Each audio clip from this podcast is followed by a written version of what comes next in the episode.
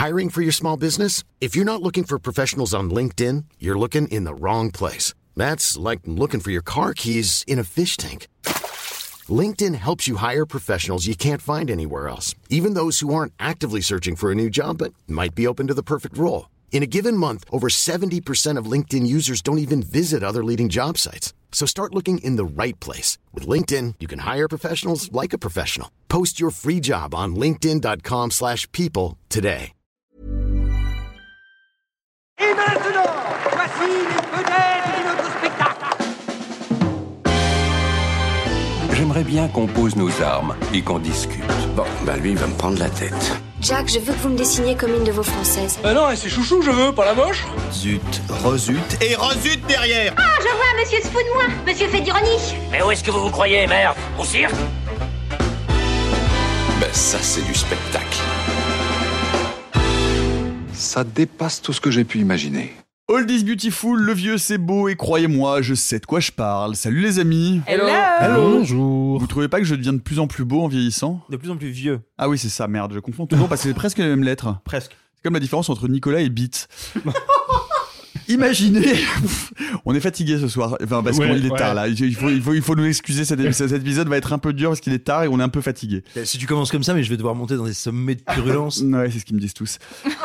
Allez, imaginez, imaginez, allez, imaginez un peu, on fait un effort, on ferme les yeux, concentrez-vous. Imaginez, on serait dans le futur, genre, allez, 2035, et la Terre serait devenue inhabitable pour les êtres humains à cause d'un virus mortel qui touche euh, pas du tout en revanche les autres animaux. Imaginez, on pourrait quand même envoyer une personne dans le passé pour essayer de comprendre d'où vient ce virus, mais imaginez en fait, tout ça serait qu'une vaste boucle temporelle. Il a des antécédents, docteur. Violence, insolence, rébellion.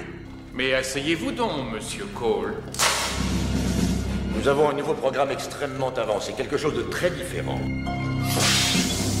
Une chance pour vous de voir votre peine réduite. Et probablement de contribuer au retour de l'espèce humaine sur la surface de la Terre. L'armée des douze singes de Terry Gilliam avec Bruce Willis, Madeleine Stowe et Brad Pitt.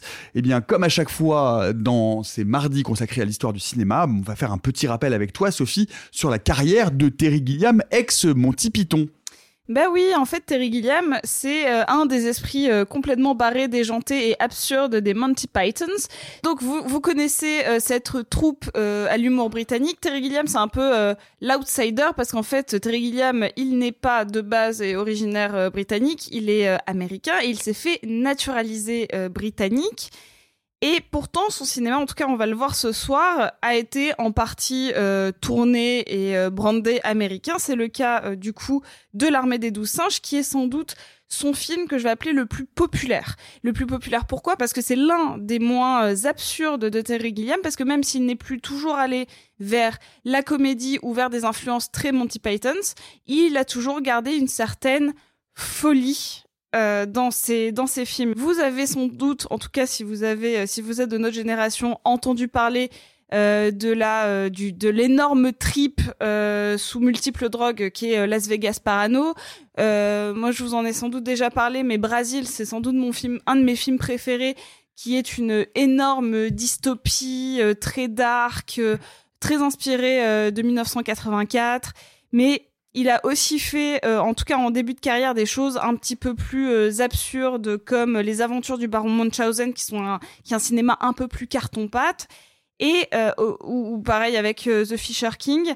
Et plus il avance, plus il va s'éloigner du carton-pâte pour aller au début vers un cinéma un peu plus traditionnel américain, même si barré, pour aller vers du complètement barré, notamment avec euh, l'imaginarium du docteur Parnassus, qui est un film qui a été marqué par la terrible euh, tragédie qui est le décès précoce de Heath Ledger, qui a en, Mm. en fait Terry Gilliam. Ce qu'il faut savoir, si je devrais le résumer, c'est un mec qui a très souvent des merdes de tournage. Ça, c'est quelque chose qui le caractérise euh, assez souvent, notamment avec donc l'imaginarium du docteur Parnassus, mais aussi son dernier film en date, c'est L'homme qui tua Don Quichotte, et il y a un super documentaire sur le non pas le tournage de ce film-là, mais sur les multiples tentatives de tournage du Don Quichotte de Terry Gilliam qui s'appelle Lost in La Mancha. Et donc Terry Gilliam, c'est pas toujours un chanceux. Faut savoir que donc là, on va vous parler de l'armée des douze singes, énorme cast US, Bruce Willis, Brad Pitt, Euh, c'est un gros film qui est bien ancré dans la matière de la fin des années 90, qui vient questionner la réalité, euh, ce qu'on peut percevoir comme vrai, comme faux, ce que les gens disent, comment on ment, comment on nous ment, comment on modifie la réalité. C'est un film qui est assez passionnant, mais par contre c'est un film de commande. Donc ça, je pense qu'on va beaucoup en parler. Il est peut-être un peu moins inscrit dans le côté euh, purement guillemesque, guillemien, euh, que moi j'aime tant euh, dans Brasil, mais qu'il a fait quand même quelques années avant, à dix ans avant pile. On retrouve quelques grandes thématiques. Cependant, je pense que c'est un peu un ovni pour moi, l'armée des douze singes, dans la filmographie de Guillaume. Et ce qui est, ce qui est intéressant, c'est que c'est à la fois effectivement un peu un ovni euh, dans euh, sa filmo, et pour autant, c'est son film le plus populaire, et c'est un film qui devient un jalon quasiment instantané dans le cinéma euh, de science-fiction, euh, notamment évidemment dans, son époque, euh, mais plus généralement, ce, qui est, passionnant avec ce film, Simon, c'est que c'est un film extraordinairement intertextuel. C'est vraiment une sorte de kaléidoscope, de patchwork de science-fiction et qui emprunte de partout au cinéma, à la littérature et pas d'ailleurs uniquement à la science-fiction parce que on ne peut pas parler et d'ailleurs on en parlera tout à l'heure de l'armée des douze singes sans parler de la source du film originel puisque c'est une commande comme l'a dit Sophie et c'est précisément une commande de remake d'un grand classique très atypique qui est La Jetée de Chris Marker. La Jetée qui est un film sans singe et donc euh, pas évident. Enfin voilà. Euh, oui, non, il, faut bien comprendre que c'est un projet un, un peu fou dans tous les sens du terme parce que on va vous parler un petit peu plus tard dans l'émission en détail de La Jetée de Chris Marker, mais quand on dit que c'est un projet fou, voilà, pour que vous ayez une idée du concept, La Jetée, c'est un moyen métrage de science-fiction également qui n'est composé que d'images fixes et de voix off. En gros, c'est un noir et blanc. Pardon En noir et en noir blanc. et blanc, absolument. En gros, c'est un espèce de roman photo animé et, euh, et qui va passionner, émouvoir et sidérer le spectateur, en fait, parce qu'il parvient ou pas, ça dépend de chacun, mais en tout cas moi c'est il est parvenu très très fort à faire en sorte que chacun comble les trous entre ces images, entre ces photos. Enfin, vous pensez bien que faire le remake hollywoodien d'un film expérimental de science-fiction en images fixes, en noir et blanc, sans action, qui se base sur le verbe, c'est en soi une commande très étrange, très curieuse, qui a même pas beaucoup de sens. Et en plus, on l'a confié à qui? À Terry Gilliam, accompagné d'un casting de malade. Donc c'est un projet qui est, vraiment un peu gueudin, un peu fou. Et, et ce qui est fascinant, pour moi, c'est la manière dont Gilliam va totalement parvenir à injecter sa folie dedans. Parce que oui, c'est un film de commande. Je suis pas loin de penser que c'est son meilleur film et je suis pas loin de penser que c'est le plus Gilliamien toujours par des biais paradoxaux et on va dire par des chemins de traverse, mais mais pourtant pour moi le résultat est fascinant et pourquoi il accomplit un truc démentiel dans ce film qui est au-delà de bien faire jouer Bruce Willis, parce que beaucoup beaucoup s'y sont cassés les dents, hein, mais pas lui, pas Terry. Euh, et ben tout simplement, ce qu'il arrive à faire, c'est transformer le présent parce que le film se passe dans l'Amérique contemporaine de sa sortie. L'Amérique qu'on découvre dans le film, et alors même si le film se déroule sur quelques années, et voilà, c'est l'Amérique de la fin du XXe siècle, elle nous est familière. Et pourtant, grâce à l'écriture de ses personnages, à sa mise en scène et à une donnée qui pour moi est essentielle chez Gilliam, dans ses grands films en tout cas, il va réussir à nous donner l'impression que ce moment-là de l'Amérique, c'est à la fois un moment du passé, parce qu'on est vraiment collé au basque émotionnel de ce héros qui voyage dans le temps, c'est-à-dire qu'à la fois on, on visite notre présent ou un, un, présent un peu, un présent, une contemporanéité, une contemporanéité. né. Bref, c'est un film contemporain et c'est un film contemporain qui se décline au passé. C'est un film contemporain qui a déjà un goût d'apocalypse, alors que le monde n'a pas, ne s'est pas encore écroulé, mais il est à ce point-là en sursis, il est à ce point-là euh, euh, en équilibre sur des bases friables et putrescentes que le monde a un parfum d'apocalypse. Et ça, c'est quand même très étonnant. Voilà, donc c'est un film qui est bourré de paradoxes, qui arrive à nous faire croire à la folie. Et pourquoi? Parce que Gilliam, dans les films qu'il réussit, c'est pour moi un des seuls cinéastes du bordel.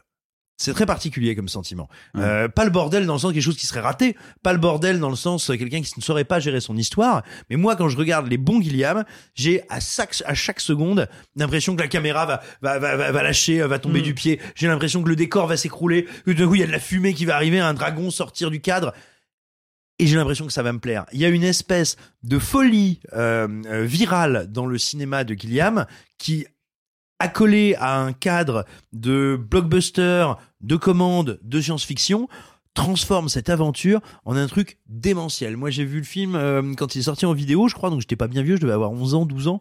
Euh, J'étais mais mais ébahi. J'étais bouche bée. Alors que je reconnaissais tous les éléments. J'avais déjà vu des films avec des voyages dans le temps. Il y avait déjà eu Les Visiteurs à l'époque. J'avais déjà vu.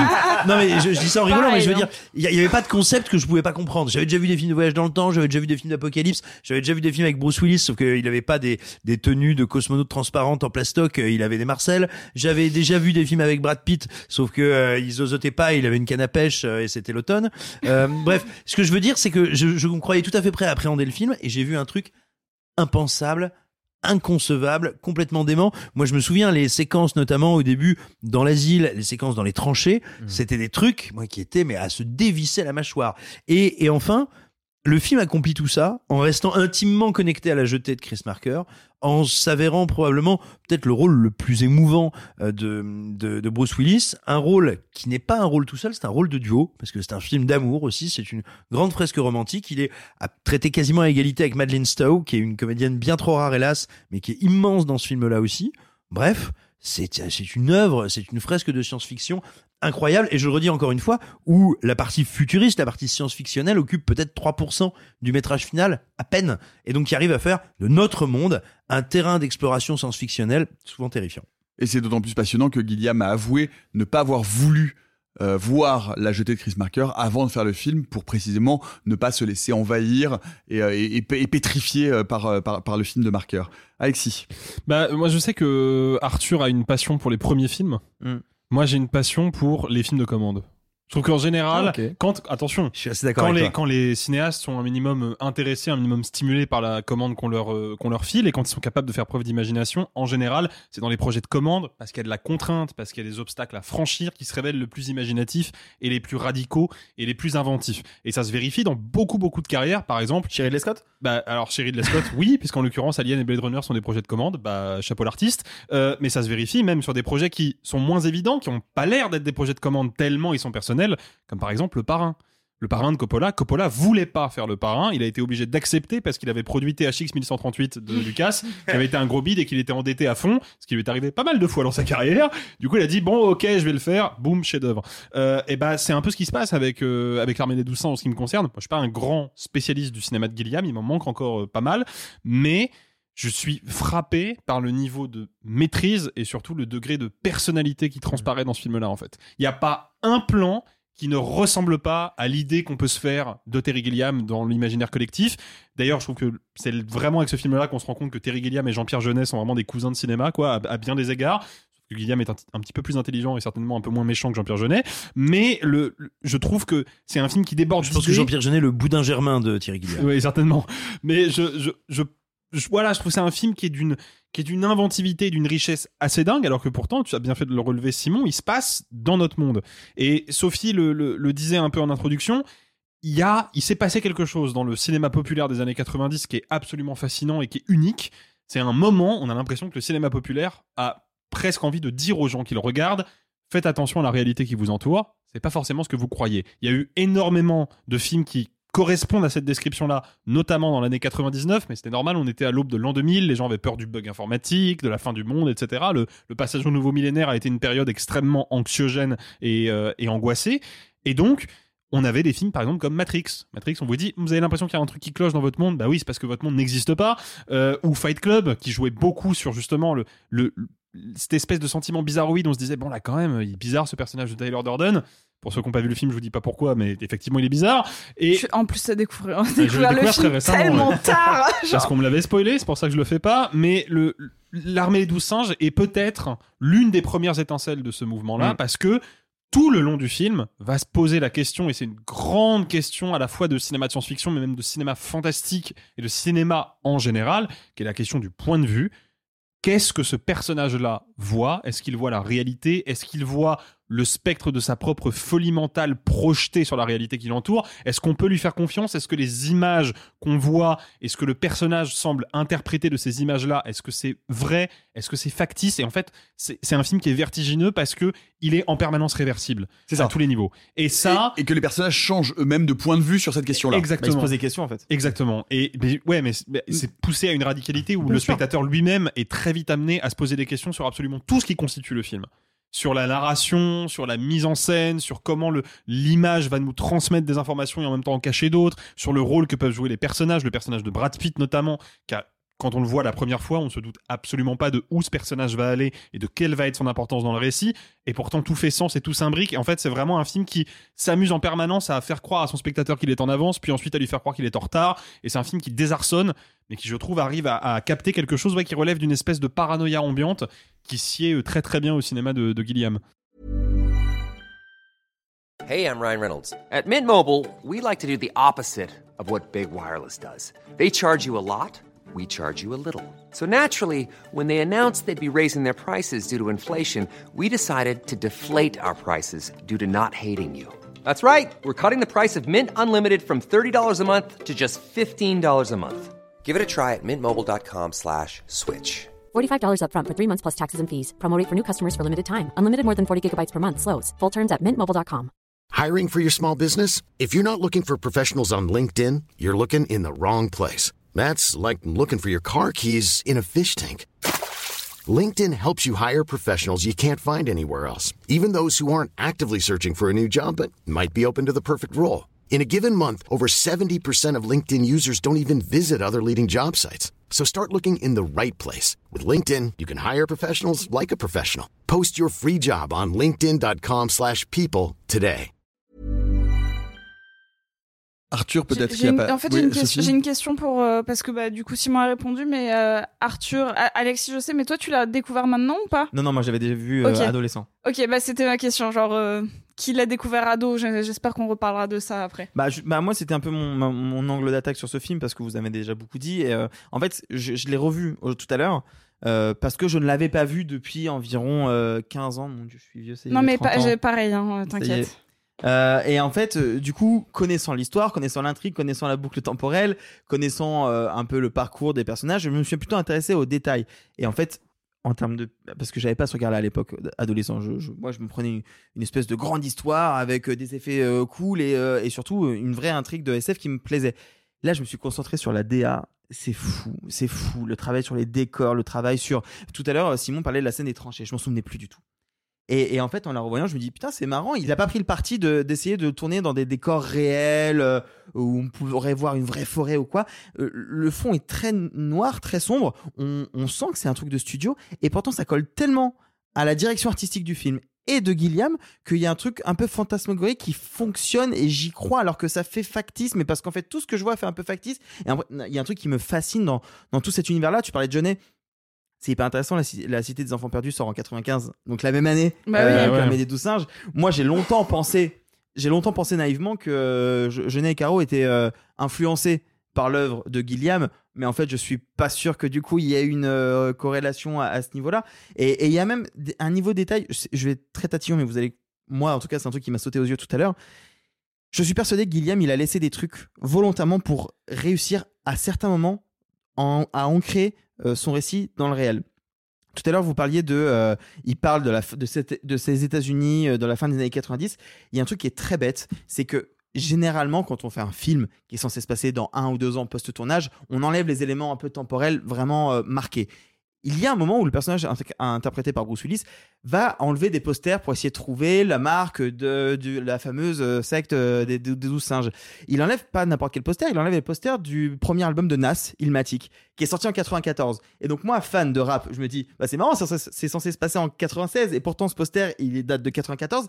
Mais en fait, ce que je comprends, c'est que putain, mais ce truc, il n'a ni queue ni tête, qui ressemble absolument pas à la réalité, avec ses tranchées sans fond, sans ciel. Et ben dans ce coup, il y a un élément qui fait, oh, putain, il y a Nas dans les, dans les, dans les douze singes. Et d'un seul coup, je suis rattrapé par la réalité en me disant que tout ce que je vois, tout ce qui me semble le plus factice ou faux ou futuriste, et ben d'un seul coup, ça devient vrai. Et il y a plusieurs moments comme ça où dans le film, il va réussir à renverser des trucs. Je trouve ça, mais, mais fou. Et comme l'a dit Alexis, c'est très vrai. Réussir à mettre à ce point-là de soi-même dans un projet de commande, c'est rare. hein. Parce que t'es fasciné par ça, on va pas se mentir, c'est pas courant les projets de commande euh, qui sont à ce point-là réussis.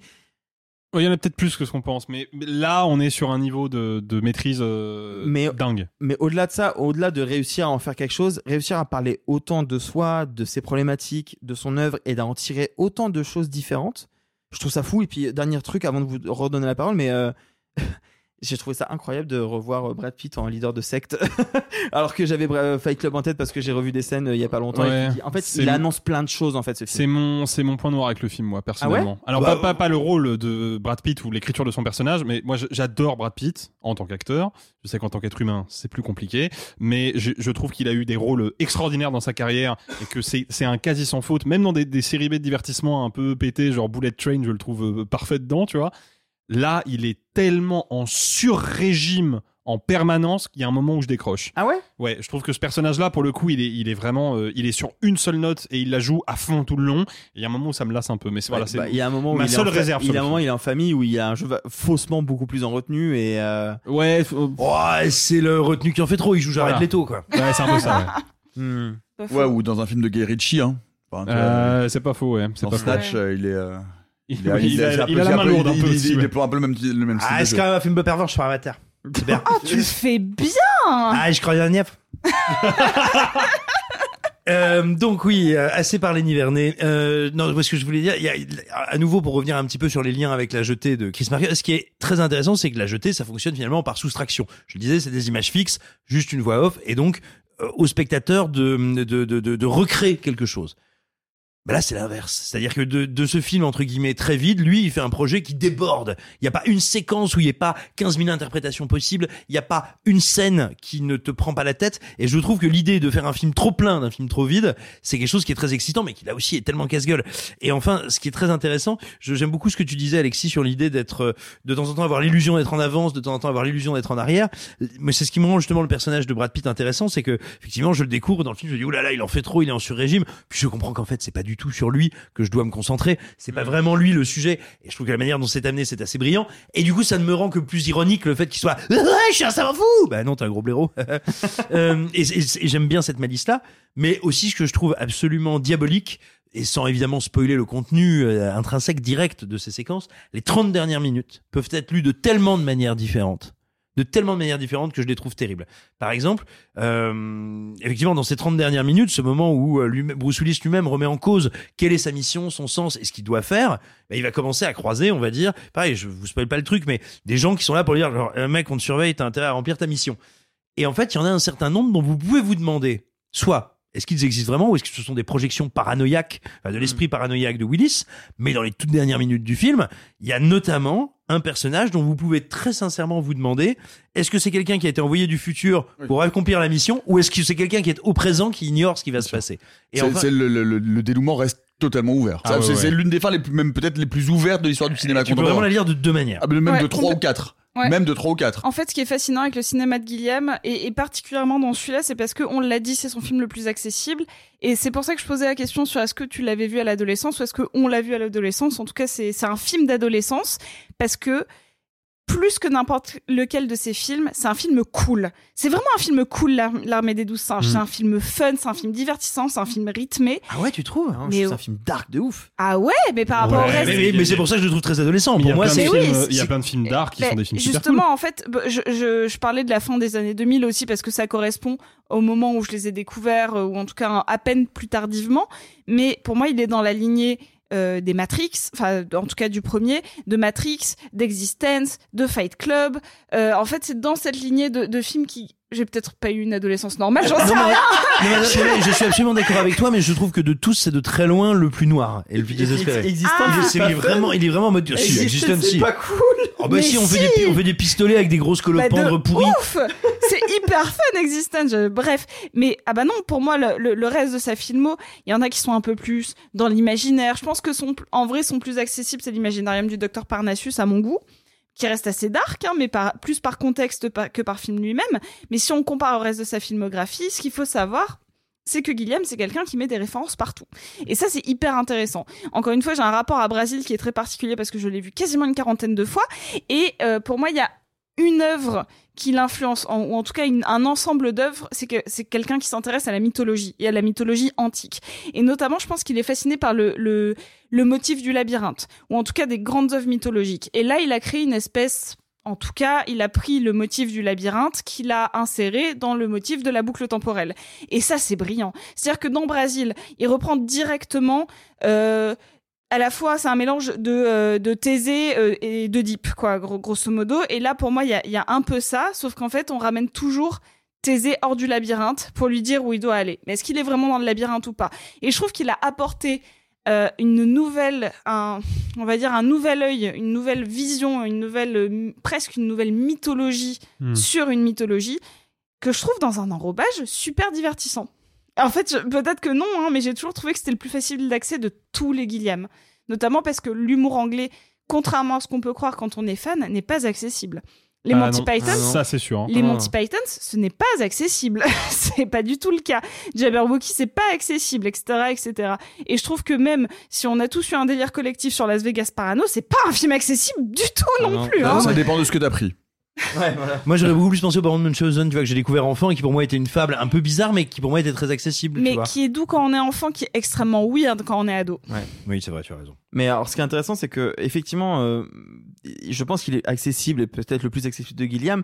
Par contre, moi, adolescent, c'est un film qui m'a fait très peur.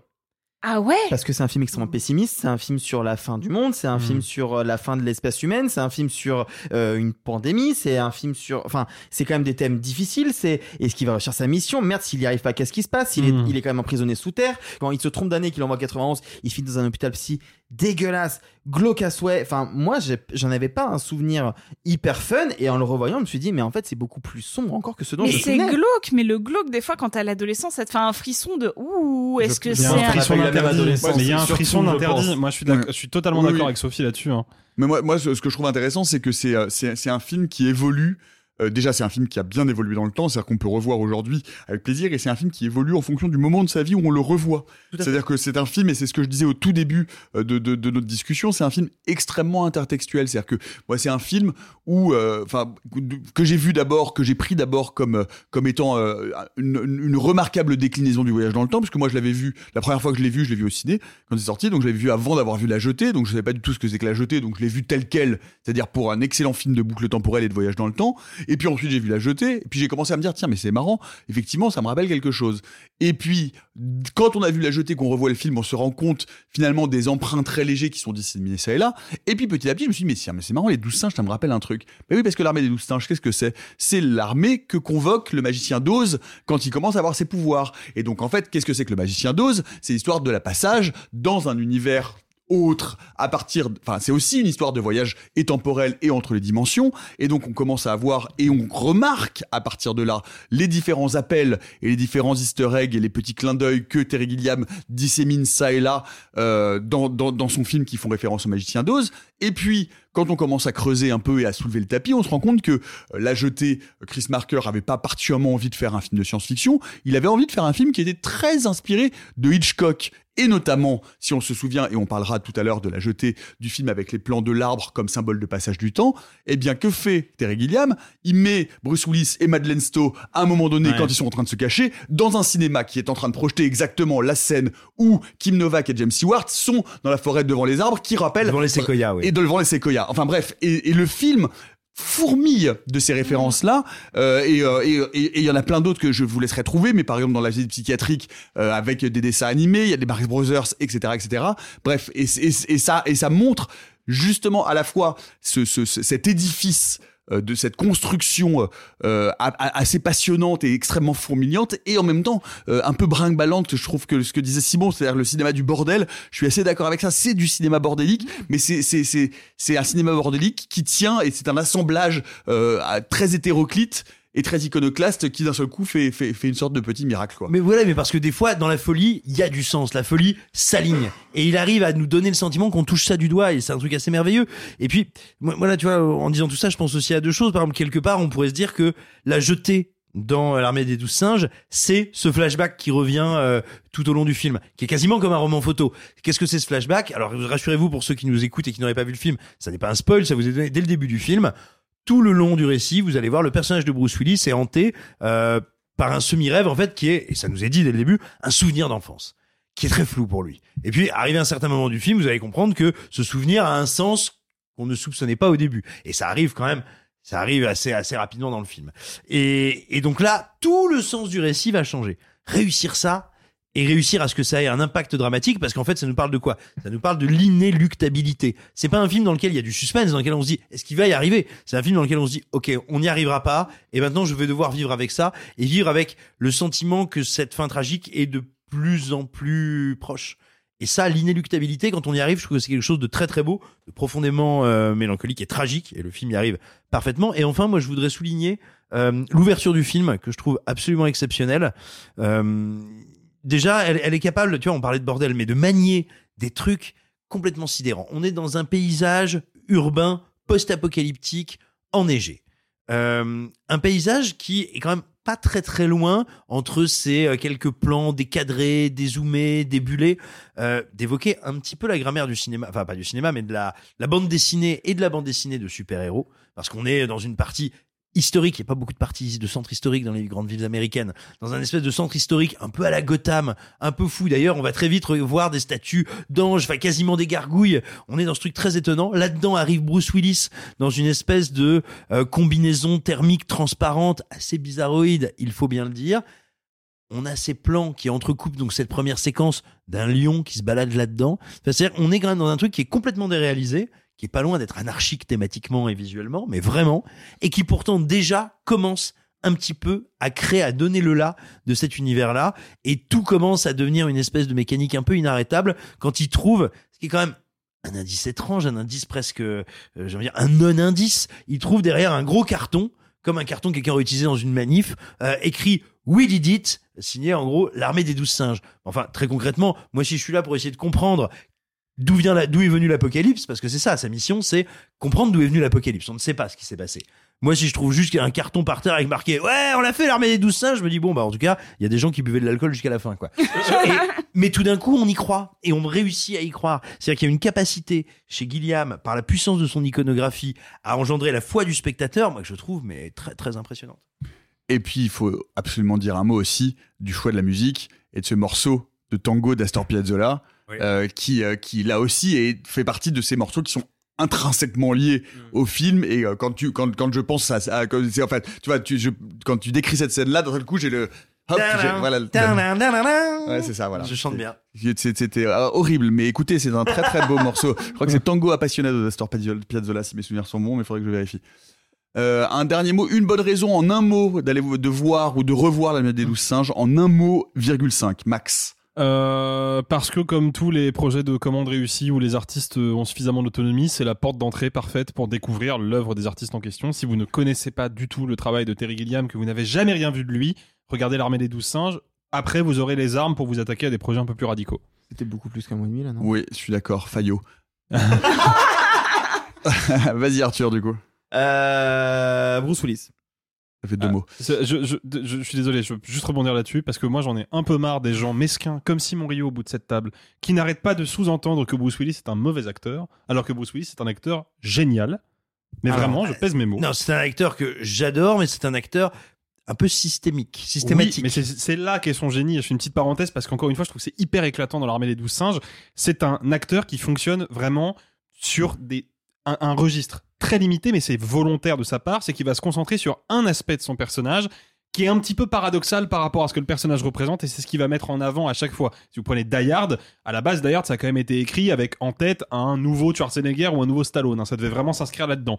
Bruce Willis est casté par McTiernan, il correspond pas du tout au rôle, mais c'est quand même un personnage de gros bourrin. Il balance des punchlines, il est rigolo, il tire bien, il se bat tout seul contre euh, 15 gangsters, il les, il les dégomme tous. C'est un personnage badass. Que fait Bruce Willis? Il va se concentrer sur une, une sorte de d'attitude un peu dansée, un peu légère, qui contraste complètement avec ce que le personnage est censé représenter, notamment dans les scènes où il court dans les couloirs et où c'est presque une espèce de danseur de ballet hyper aérien qui voilà qui, qui ne ne ne ne- n'impose pas du tout son caractère badass. Au contraire il le réfrène. C'est le cas dans Incassable où il va passer tout le film avec cette espèce de visage fragile comme s'il comprenait rien à ce qui lui arrive alors qu'il est censé être un super héros et c'est encore le cas avec l'armée des douze singes. C'est censé être l'homme providentiel. Et il le joue d'une manière il est ahuri tout le long du film il est complètement désorienté et je trouve ça super intéressant qu'il ait toujours cette intuition là donc Bruce Willis Bruce Willis. Euh, Sophie. Une anecdote très courte. Sachez que pour ce film, euh, euh, Terry Gilliam a réussi à, à être en bagarre avec Universal et qu'il a obtenu le final cut de ce film-là, même si c'était un projet de commande parce qu'il l'avait pas eu sur Brasil. Et donc du coup, c'est un projet que vous ne verrez qu'en Final Cut. Et ça, c'est cool. Simon. Meilleur film de grand angle et de tuyaux qui fument. Ouais, c'est clair. Bref, euh, l'armée des douze singes de Terry Gilliam avec Bruce Willis, Madeleine Stowe et Brad Pitt. Vous pouvez nous dire, vous, si vous êtes plutôt armée des douze singes ou troupeau des 20 porcs. En commentaire. Pardon, je suis fatigué. Euh, oui. Euh, et donc nous allons, pardon, oui, oui. Nous allons donc parler d'un autre film qui n'a rien à voir avec une truie. Euh, Mais qui s'appelle La Jetée, euh, dont nous vous parlons depuis tout à l'heure, euh, qui est un film évidemment classique, qui est un film aussi classique qu'il est inclassable. J'aimerais vous dire un mot dans le calme à propos de ce film. Ceci est l'histoire d'un homme marqué par une image d'enfance. La scène qui le troubla par sa violence et dont il ne devait comprendre que beaucoup plus tard la signification eut lieu sur la grande jetée d'Orly, quelques années avant le début de la Troisième Guerre mondiale. Rien ne distingue les souvenirs des autres moments, ce n'est que plus tard qu'ils se font reconnaître à leurs cicatrices. Ce visage qui devait être la seule image du temps de paix à traverser le temps de guerre, il se demanda longtemps s'il l'avait vraiment vu ou s'il avait créé ce moment de douceur pour étayer le moment de folie qui allait venir. Voilà, ce sont les premières euh, phrases, le début euh, de euh, la jetée de Chris Marker et qui nous dit bien qu'on est là autant quasiment, Alexis, face à un objet littéraire qu'un objet cinématographique. Ouais, mais alors faut faut resituer un tout petit peu Chris Marker parce que Chris Marker est un très grand cinéaste euh, aujourd'hui étudié dans à peu près toutes les écoles de cinéma du monde. Même si je pense qu'il n'y a pas un seul film de Chris Marker qui ressemble à l'idée qu'on peut se faire d'un film, Euh, et notamment La Jetée, qui est, je crois, si, si ma mémoire est bonne, c'est un photoroman. Je crois que c'est présenté comme ça. Je crois que dans le générique, il y a marqué La Jetée, Oui, un photoroman de. Chris Marker. Il a pas mis roman photo parce que ça faisait un peu trop magazine télé, donc il l'a inversé, il a été malin. Mais oui, donc La, La Jetée, euh, c'est un film vraiment particulier parce que c'est un film qui pousse le refus du cinéma jusqu'à son dernier degré, c'est-à-dire juste avant que ça ne soit plus du cinéma. Et c'est ça qui est intéressant. C'est donc un film raconté exclusivement avec des images fixes qui vont s'enchaîner à un rythme d'ailleurs assez mécanique hein, dans ma mémoire, et on va coller une voix off sur ces images pour leur donner un contexte, pour leur donner un commentaire et pour bah, permettre au spectateur de faire lui-même advenir un récit et un univers à partir de ces images-là, ce qui est effectivement quelque chose qui se rapproche plutôt bien de la forme littéraire, parce que quand vous lisez un bouquin, bah, vous n'avez que des mots, vous n'avez pas d'image, vous n'avez pas de son, tout ça c'est à votre cerveau de le reconstituer. C'est exactement ce qui se passe dans La Jetée. À ceci près que La Jetée a eu un impact extrêmement fort sur le cinéma euh, plus grand public, précisément parce qu'il a euh, influencé l'armée des douze singes, mais aussi, et ça je pense qu'il faudra s'attarder un petit peu là-dessus, parce que c'est pas loin, alors évidemment dans une forme euh, beaucoup plus expérimentale et beaucoup plus radicale, mais c'est pas loin d'être une sorte de fan footage, la jetée. Dans le sens où ces images-là, nous ne savons pas qui les a prises. Nous ne savons pas d'ailleurs si elles sont réelles ou pas, mais juste elles se jouent devant nos yeux comme quelqu'un qui ferait défiler des diapositives les unes à la suite des autres, tout en commentant la projection. Donc on est vraiment inclus dans le dispositif de manière beaucoup plus intime et beaucoup plus puissante que dans un film euh, traditionnel où ben, il y a quand même la limite de ce qu'on appelle la diégèse, le quatrième mur. On sait que ce qu'on regarde se déroule pas dans notre univers. Ben, la jetée, par sa forme radicale, arrive à abolir cette frontière-là et c'est ce qui en fait un des films euh, fondateurs, en tout cas un des, un- oui, un des films fondateurs du found footage. Bah, c'est presque un mind footage, c'est-à-dire que Oui, c'est ça. est-ce que ce ne serait pas tout simplement un écho, un extrait d'un d'un fil de pensée, de d'une rêverie? Mais est-ce qu'on n'est pas, on va dire, dans un pur point de vue subjectif, à découvrir les images mentales, l'inconscient d'un personnage, d'un personnage qui parlerait de lui à la troisième personne et, et là, tout d'un coup, ça devient exceptionnel. Tu disais, et c'est ça qui est passionnant, effectivement, c'est totalement un film de cinéma parce que c'est un film qui étudie finalement qu'est-ce que c'est le plus petit dénominateur commun du cinéma. Euh, à la fois, on se dit, bah non, c'est pas du cinéma, c'est pas de l'image animée. Ouais, mais bon, il y a plusieurs images qui succèdent. Tiens, je succède à un rythme où je peux encore combler les trous. Tiens, c'est pas du cinéma parce qu'il n'y a pas vraiment de dialogue, il y a un texte très littéraire qui m'est lu. Ouais, mais en même temps, euh, c'est une littérature qui a été écrite pour aller avec ces images et interagir avec. Quand je dis interagir avec, c'est pas nous les expliquer ou nous les rendre plus jolies, c'est les rendre très évocatrices et nous aider à combler les trous. Et donc, on est dans ce truc qui, à tous les degrés, quelle que soit la facette par laquelle on l'entreprend, nous fait nous dire, mais c'est pas du cinéma. Et pourtant, quand s'arrête le visionnage, on est là, on fait, ben non, c'est au contraire le degré ultime du cinéma. C'est le film qui te montre qu'est-ce que c'est le cinéma, comment fonctionne ta suspension d'incrédulité et en quoi la suspension d'incrédulité euh, spécifique au septième art, elle est déclenchée par cet objet-là. Ça, c'est c'est quand même assez dingue. Et ça en fait un espèce de truc psychédélique. Vraiment, c'est un vrai film psychédélique qui te rentre sous la peau, qui te fait t'interroger mais comme comme l'armée des douze singes sur le sens de ce que tu es en train de voir. Et, et, et on va dire tu es sur cette forme à la fois tellement maîtrisée mais tellement lâche et ou libre plutôt et expérimentale que tu peux réussir, euh, euh, tu sais, à te faire un peu des vertiges, des, vertiges existentiels, des vertiges de néant, te surprendre à vraiment le temps du visionnage, croire que tu es vraiment dans l'esprit ou dans un message, tu vois, comme une bouteille à la mer qui serait arrivée à travers le temps. Et, ça, c'est assez incroyable. Et puis, euh, et puis, il y a, y a, cette idée qui est extrêmement poétique et que le film arrive à rendre et qui, qui me le rend assez magnifique. C'est voilà, c'est ce que je disais, cette idée de la bouteille à la mer, cette idée de il y a un souvenir qui traverse le temps. Parce que, quelles que soient nos, vies, qu'elles aient été euh, euh, faciles, difficiles, heureuses, malheureuses, on a comme ça quelques souvenirs de notre enfance, ou d'un moment, ou d'une époque, d'ailleurs pas forcément l'enfance, mais qui traversent qui traverse, dont on questionne est-ce que c'est bien un souvenir que j'ai ou est-ce que c'est quelque chose que mes parents m'ont raconté? Est-ce que je me souviens tout à fait de ce qui est arrivé ou est-ce que je l'ai reconstruit? Oh, Je l'ai raconté tellement de fois à mes amis, à mes enfants. Est-ce que c'est encore un souvenir ou est-ce que c'est un mythe? Et moi, je trouve, tu vois, que ce questionnement que j'ai sur certains souvenirs, euh, je veux dire, la fois où j'ai conquis l'Amérique du Sud tout seul, euh, euh, quand j'ai tué Pablo Escobar, enfin voilà, quand je, quand je suis devenu trafiquant de cocaïne, tous ces souvenirs dont je ne suis pas sûr qu'ils soient advenus, ben, ça me met un petit peu, tu vois, j'ai j'ai ce même sentiment de vertige quand je découvre la jetée, où à un moment, j'en viens presque à me demander, est-ce que ça, est-ce que c'est un souvenir à moi ou pas? Et, et vraiment, je trouve que le film a une capacité comme ça à ouvrir des chambres d'écho que je trouve très puissante. Sophie. Euh, je vais juste raconter, parce que vous en avez beaucoup parlé au final, du souvenir de comment j'ai découvert le film. Je l'ai découvert dans un musée, parce que je l'ai découvert à la rétrospective Chris Marker euh, à la Cinémathèque euh, en 2018. Et, en fait, donc, moi, je, je connaissais rien de Chris Marker. J'y avais été amenée par, par l'attaché de presse de Warner qui m'a dit, mais si, tu vas voir, c'est super. Et, et, donc je sais pas, j'arrive dans cette petite salle où on est assis hyper mal parce que vous connaissez les salles de musée et je vois la jetée, ça dure 28 minutes. Oui, tu fais et... bien de le préciser d'ailleurs. Oui, ça dure 28 minutes, c'est disponible sur YouTube. Et je m'assois, mais je m'assois pas comme devant un film, je m'assois comme devant une œuvre d'art contemporain parce que c'est souvent comme ça que ça se passe dans les musées. Et, et en fait là, je suis complètement subjuguée par ce que je vois parce que je n'ai jamais vu ça. C'est-à-dire que je ne sais pas. En plus, je suis vraiment perdue, hein, parce que Chris Marker, je n'en ai jamais entendu parler. Il euh, n'y a pas de honte à ça. Et, je vois ce film que au début je prends vraiment juste pour une œuvre expérimentale muséale, puis je commence à me dire qu'en fait c'est très narratif pour une œuvre expérimentale muséale et que finalement ça se regarde de manière très agréable, contrairement à la plupart des œuvres audiovisuelles muséales. Je ne désolée. Et euh, et je suis je subjuguée parce qu'après il y a quelqu'un qui vient me voir qui me dit euh, mais je croyais que t'adorais Terry Gilliam. Je vois pas le rapport en plus. Et on me dit, bah si, l'armée des douze singes. Et là, ça clique. Et là, je me dis, mais attends, mais bien sûr. Et là, ça, là, ça flash et je me dis, mais comment on est parti de ces photogrammes certains flous, certains euh, euh, complètement euh, débulés, qui sont vraiment pris un peu comme un, Polaroid qu'on aurait mis en automatique, qui filme plein d'espèces de moments de souvenirs un peu aléatoires, et, et, cette voix off, et comment on en arrive à l'œuvre complètement euh, psyché, mais assez grand public, qui est l'armée des douze singes.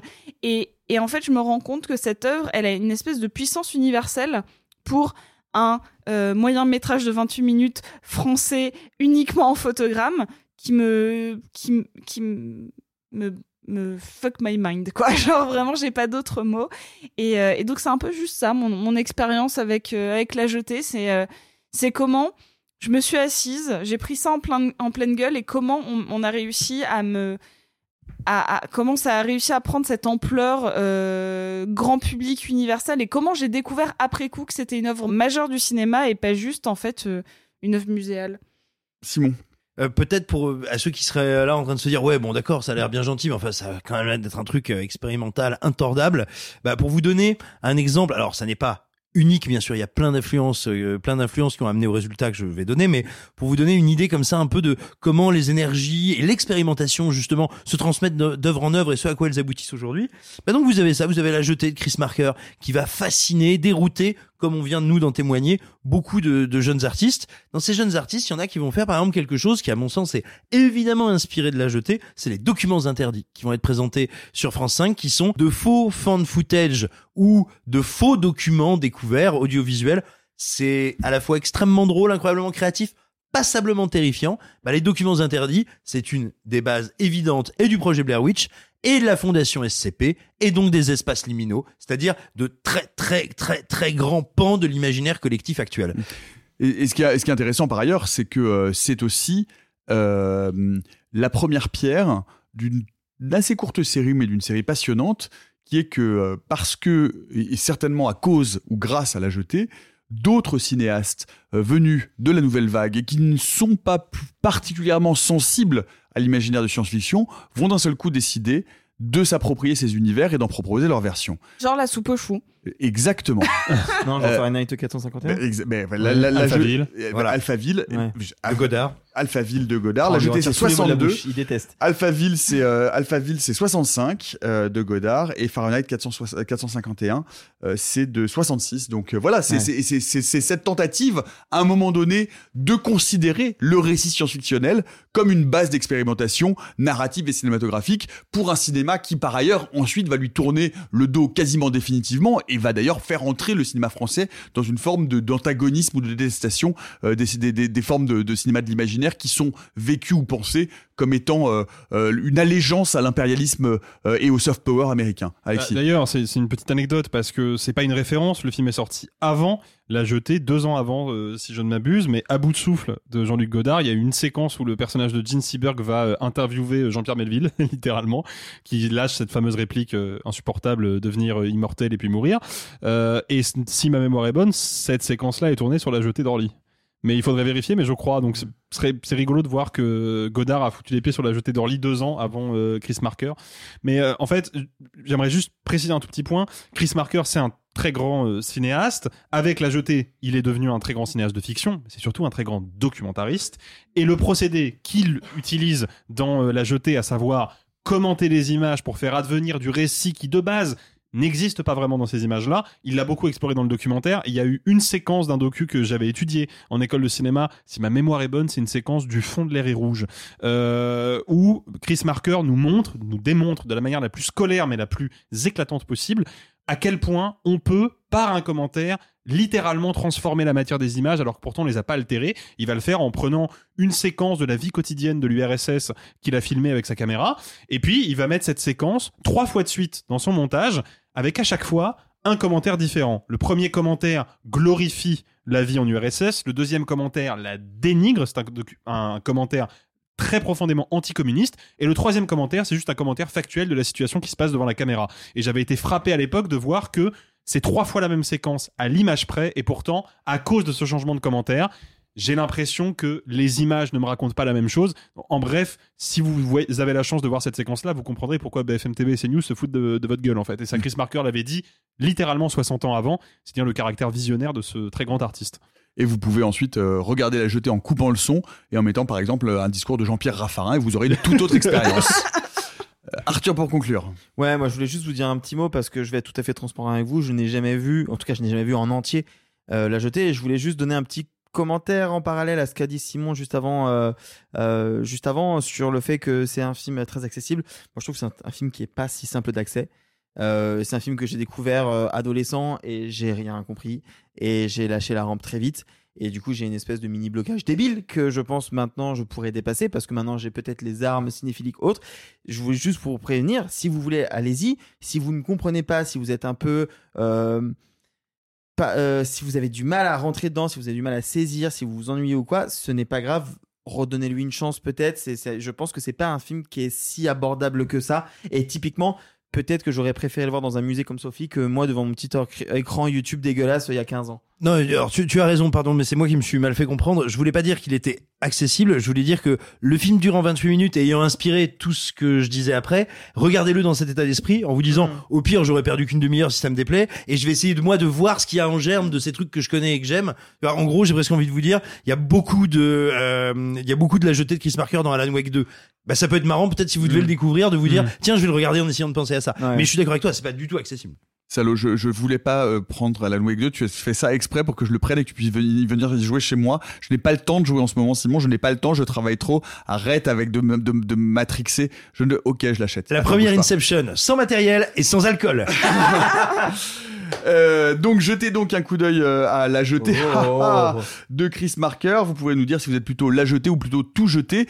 Et puis euh, j'ai oublié de vous dire que l'armée des douze singes dont nous vous parlions tout à l'heure euh, ressort en 4K Ultra HD Steelbook chez l'atelier d'images et bénéficiera donc de cette ressortie le 5 décembre. Donc nous sommes un peu en amont de cette ressortie. Voilà, c'est tout pour aujourd'hui. On se retrouve vendredi avec au programme l'un des derniers singles de Dalida et une plongée lointaine dans l'âge iborien. Bye les amis et gloire au passé. Messieurs, il n'est de bonne société qui ne se quitte. Even when we're on a budget, we still deserve nice things. Quince is a place to scoop up stunning high-end goods for 50 to 80% less than similar brands. They have buttery soft cashmere sweaters starting at $50, luxurious Italian leather bags, and so much more. Plus, Quince only works with factories that use safe, ethical, and responsible manufacturing. Get the high-end goods you'll love without the high price tag with Quince. Go to quince.com slash style for free shipping and 365-day returns.